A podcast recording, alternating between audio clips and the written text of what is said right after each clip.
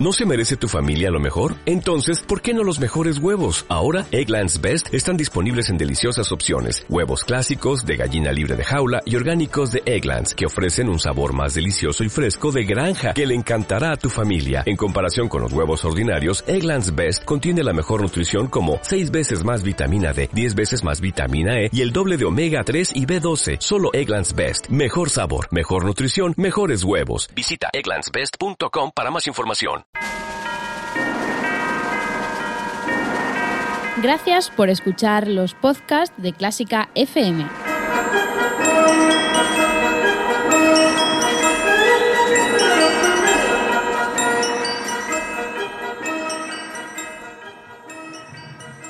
Y hoy también está con nosotros María del Ser, llega música en las letras.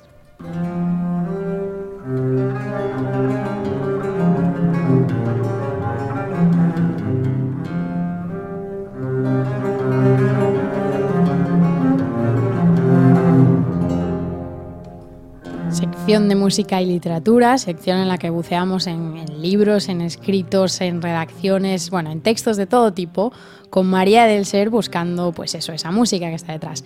Hola María. Hola, muy buenas. Bienvenida a este programa de despedida, Hola, María. que se acaba el duelo Hola, Mario. ya. Que no estábamos a- no sabíamos si íbamos a hacer con la voz que tenía Ana, pero Al podemos final. despedirnos.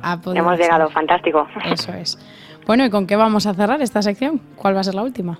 Pues vamos a cerrar con el discurso leído por el académico electo Manuel Carra el día 13 de diciembre de 1998 con motivo de su recepción en la Real Academia de las Bellas Artes de San Fernando.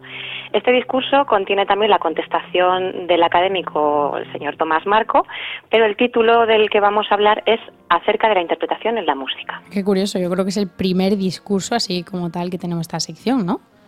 Sí, aparte que yo creo que también es bueno que tengamos un poco de todo tipo de, escritos y me pareció que era una buena forma de, de cerrar. Además, bueno, me la ha hecho llegar un grandísimo amigo a quien estoy tremendamente agradecida, que además es fiel oyente de Clásica FM Radio Anda, un fan tenemos por aquí.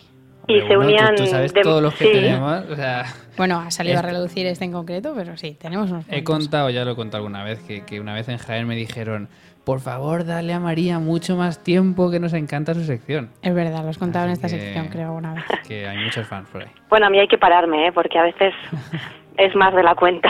El año que viene un programa, María. Eso, que esta sección da para un programa. A ver, a ver. Eh, bueno, que, que, que un fiel oyente, decíamos. Sí, que sí el oyente de Clásica FM Radio y además que el contenido del discurso era, bueno, tremendamente apropiado y, y que podemos así hablar también sobre esa libertad del intérprete a la hora de acercarse a, una, obra- a una obra musical. Pues vamos con ello, ponnos en situación sobre el discurso. Pues el discurso guarda una cierta estructura. Como, como discípulo de José Cubiles, eh, Manuel Carra recibía la medalla del académico Narciso Yepes. Entonces, este, este discurso, tras esas palabras de reconocimiento y agradecimiento a estas dos personalidades, lo comienza por resaltar las artes espaciales, la pintura y la escultura, como ejemplo de artes que siguen de forma fiel las instrucciones extremadamente precisas para, llevarlas a cabo.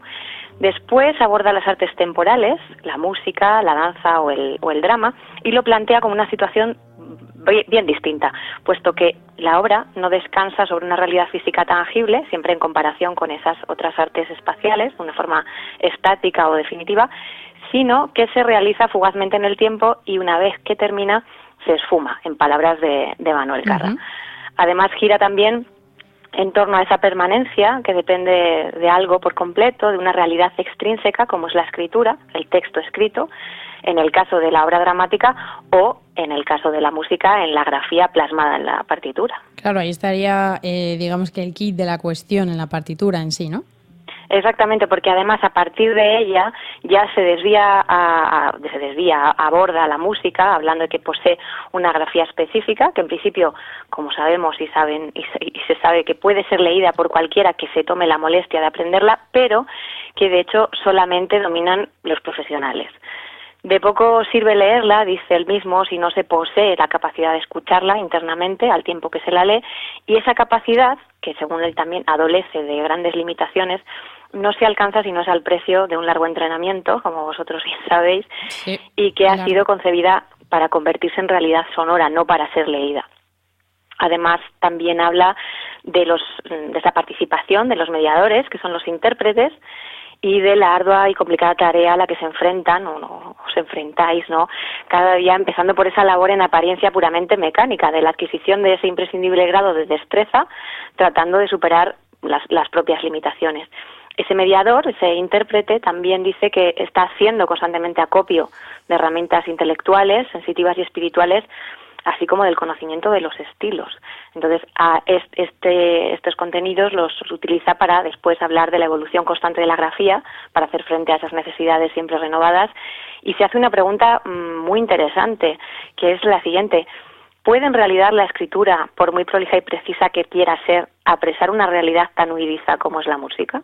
Bueno, yo creo que en teoría sí, pero ahí es donde entra todo el tema de la interpretación del músico, de su aportación, de cómo ve la partitura, todo este tipo de cosas. Exactamente, yo creo que también a veces eso hay que mirar un poco cómo está escrito, porque es como ver un cuadro, ¿no? la propia organización de, la, de las figuras y, de, y del camino de la melodía también ayuda a la hora de hacerse una idea. Ya, y sí, creo que sigue abordando sobre esto de las partituras, ¿cómo sigue? Sí, habla también de la imprecisión de los términos musicales y se, se, remonta al barroco, en la época de la improvisación, la, palabra tempo, que dice que siempre está marcado por palabras italianas cuyo uso se generalizó hace siglos, que todo el mundo entiende y acepta, pero que son también de una terrible imprecisión y ambigüedad. Por ejemplo, adagio, lento, sí, pero ¿cuánto de lento? Ya, esto es muy difícil de, explicar también cuando a los niños pequeños y, siempre te preguntan esto en concreto, yo creo.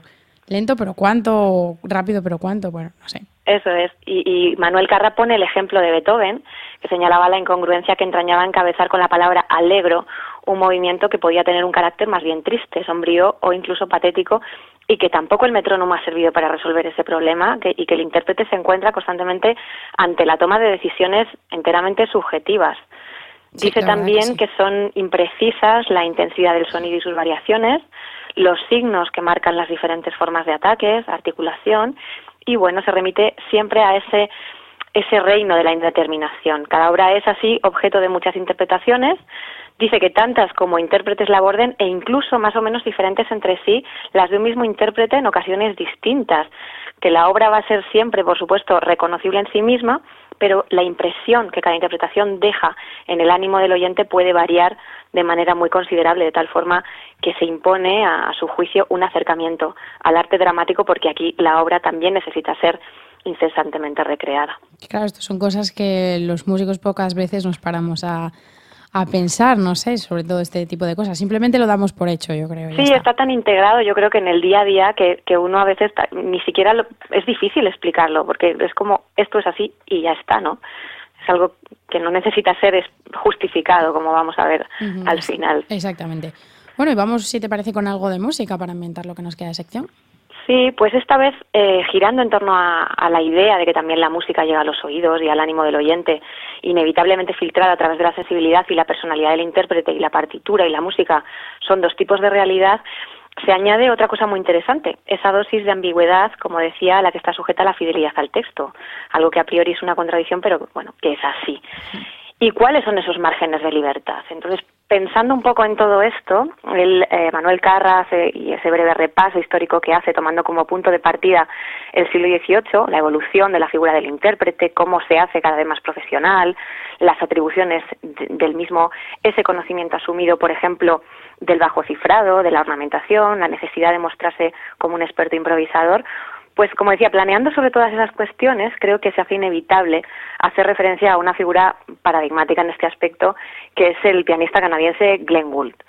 Parece que nos encontramos con, bueno, semejante nivel de artista, el término medio parece que no existe.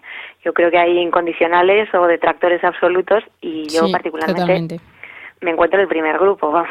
Hmm, claro que sí. Creo que conviene al menos conocerlo.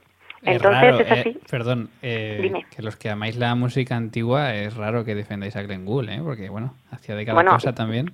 A capa y espada, porque sus grabaciones de Bach yo creo que es, vamos, una referencia sin lugar a dudar. claro que sí. Tu amigo y mío Daja Tarto, que tanto escucha esta emisora, no puede con él. Lo sé, pero yo creo que no puede con el instrumento, más bien, ah, ¿no? Eso, ya, eso ya es otro debate, entonces. Es otro debate, exactamente. Pues bueno, nos traía, como os decía, un ejemplo muy claro de Glenn Gould, además rebatido por Bernstein en su discurso previo. Este vídeo se puede encontrar en YouTube también, para el que esté interesado, y en él mm, Bernstein deja clara la discrepancia entre las concepciones de la obra del solista y de sí mismo, pero dice que su concepción no es eh, lo suficientemente eh, no era, digamos, lo suficientemente interesada, interesante como para dejar de ser eh, escuchada. Dice que es una nueva mirada, que arroja luz y que, bueno, que todos tenemos algo que aprender de ella. Se trata del concierto para piano número uno en re menor opus 15 de Brahms eh, por, ah, por, el pianista Glenn Gould, Leonard Bernstein, junto a la Orquesta Filarmónica de Nueva York en una interpretación del 6 de abril de 1962.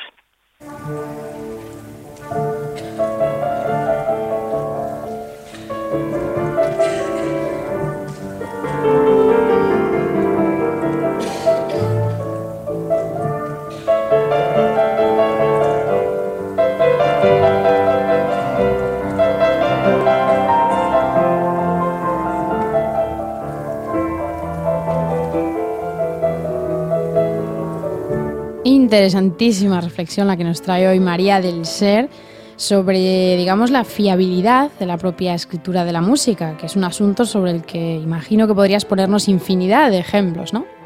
Sí, el propio Manuel Carra los, aborda también en, en, su, en su discurso, esa cantidad de ejemplos, digamos, también más concretos. Habla, por ejemplo, de las cadencias y de Mozart, que las dejaba escritas pero dice que en la obra de Beethoven se acentúa mucho más esa tendencia a indicar con mayor precisión en la partitura las intenciones del compositor, que parece que llegó incluso a notar con gran precisión indicaciones referentes al empleo del pedal, algo por lo visto insólito en la época, ya que la mayoría de los compositores renuncian casi siempre a indicar algo tan difícilmente precisable, en algunos casos como, como excesivamente obvios en otros, y prefieren, por así decirlo, confiar esa competencia al buen juicio del, del intérprete. Sí que parece también que está claro que Beethoven se limitó a especificar ese uso del pedal solamente en aquellos pasajes en los que buscaba un especial efecto de resonancia y no quería ser en, modo alguno malinterpretado. Por si acaso me hace acordarme mucho del, del barroco francés también, que no dejan margen, ¿no? Todo está escrito y tiene que ser de una determinada manera y, así, no hay no es como el italiano que, bueno... Sí, no hay eh, debate ninguno, es lo que es y punto. Exacto. También señala que en lo que se refiere a las cadencias de los conciertos para solista y orquesta, introduce una novedad importante. Dice que en sus cuatro primeros conciertos para piano, la fermata, o sea, la pausa introductoria de la cadencia, se produce en el momento de rigor, al final del primer movimiento siempre, pero en el quinto y último concierto, llegado ese momento, Beethoven escribe non si fa cadenza y ataca de inmediato el pasaje que conduce a la, bueno, a la imponente coda ¿no? de este movimiento. El uso de la cadencia es algo que ha ido evolucionando a lo largo de la historia, unas veces se usaba, otras veces no, bueno, en fin. Sí, así, así nos lo hace constar Carra en el, en el discurso y nos dice que la función de la cadencia en el concierto clásico, como, como bien dices Ana, pues era la de ofrecer al solista una oportunidad, un espacio en el que desplegar toda esa habilidad técnica y su capacidad improvisatoria. Pero luego Chopin y Liszt también suprimen las cadencias en sus conciertos, digamos que ya son una permanente exhibición de virtuosismo en sí mismo. Claro, no hace falta ya más. Nada más. Y Schumann y Brahms, eh, según comenta, también dice incluyen grandes cadencias, pero aparecen integradas en la, en la forma misma del movimiento. A partir de aquí ya el intérprete deja de ser improvisador sin que pueda en ningún momento añadir algo suyo. Y también recoge otro ejemplo, que es la introducción de la lengua propia para las indicaciones complementarias. Dice que ya no utiliza vocablos en italiano, sino directamente en alemán. Es verdad. Schumann, Debussy, Scriabin, por ejemplo, recurren al francés. Entonces, con esto, con toda esta información, asume ¿no? que la escritura impone límites, pero que siempre hay algo más, que es lo que la escritura musical hace inalcanzable es justamente esa pretendida exactitud. Dice incluso que la veracidad musical está siempre por encima, que es lo que nos remite al verdadero problema de la interpretación, al enfrentarse a esa partitura, ¿no? que es la expresión, el de la significación expresiva, el de la significación, pues sin más. Yo creo que es más que evidente en el caso de esta semana pero me gusta siempre preguntarte cuál es la importancia que consideras que tiene especialmente el libro que nos traes, en este caso el discurso, así que te voy a preguntar igualmente. Pues eh, yo te contesto encantada. Yo creo que también es un poco por deformación profesional siempre es acudir a referencias, ¿no? Y a ese recorrido histórico que, que hace, que a mí me, me, encanta, a través de tratados y de autores de referencia de todas las épocas. Habla de Quantz, de Avison, de, bueno, de Schumann, de Fubini, de Susan Langer, de Strauss, Adorno incluso. Y, y bueno, por quedarnos con alguna, cita el ensayo de Lo Bello en la Música, que el crítico y profesor austriaco nacido en Praga Edward Hanslick publicó en el siglo XIX, en 1854. En ese breve ensayo, que debe mucho también a, las ideas estéticas de Herbert, Hanslick afirma que la música carece de toda finalidad más allá de sí misma y que el valor de la obra musical reside en el logro del equilibrio en sus relaciones formales internas y no en su expresividad. Yo creo que esto es algo muy, muy interesante. Incluso niega que la música tenga la capacidad de transmitir sentimientos. Esto parece que es algo que hablamos siempre, pues pues aquí está plasmado un poco de otra forma, de dar una vuelta, ¿no? Dice, todo lo más admite que en la música pueda reflejarse la dinámica de los sentimientos o variaciones en la intensidad, pero nunca el sentimiento en sí, además de no necesitar, como decíamos antes, ningún tipo de justificación. Creo que esto también así para, para finalizar sección y temporada abre mucho el debate a nuestros claro oyentes. sí, sí, es que en esta sección yo creo que podríamos enlazar un debate con otro infinitamente. Pero bueno, tenemos que cerrar y tenemos que cerrar esta última sección. María, ¿cómo va a ser? Bueno, pues nos vamos a ir con, como siempre, con uno de los párrafos finales del, del escrito que tenemos, en este caso del discurso, que Manuel Carra escribe como sigue. Lo que cualquier texto exige no es tanto respeto cuanto comprensión y que la interpretación musical es un ejercicio de rigor y libertad, de fidelidad al texto y de fantasía, de respeto e intuición. No es solamente el hecho de que la grafía tenga lagunas en ciertos aspectos verdaderamente importantes lo que obliga al intérprete a asumir una actitud y a desarrollar una actividad recreadora. Es algo más profundo que eso. Es su percepción subjetiva del sentido, de la expresión o como se quiera decir de la obra, lo que le conduce a una exteriorización, a una realización sonora igualmente subjetiva de aquello que está más allá de la escritura y sus límites, de aquello que está implícito y no explícito en la página impresa, aquello que hay que leer entre líneas. Pues muy buen final, sí señor, una invitación abierta a que todos los músicos pensemos, reflexionemos y eso. Mm, y abramos un poco los oídos que a veces hace mucha falta. Sí, los oídos y la mente. Exactamente, las dos cosas.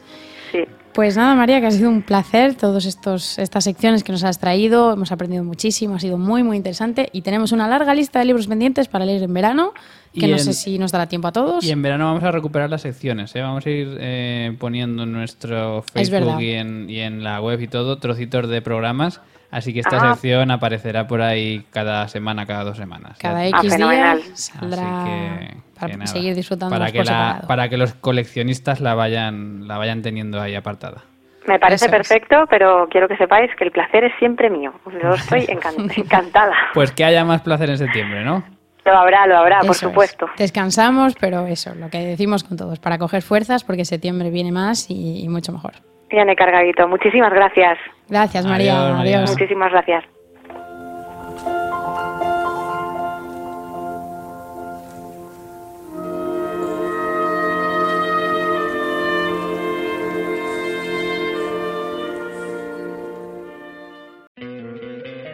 ¿No te encantaría tener 100 dólares extra en tu bolsillo?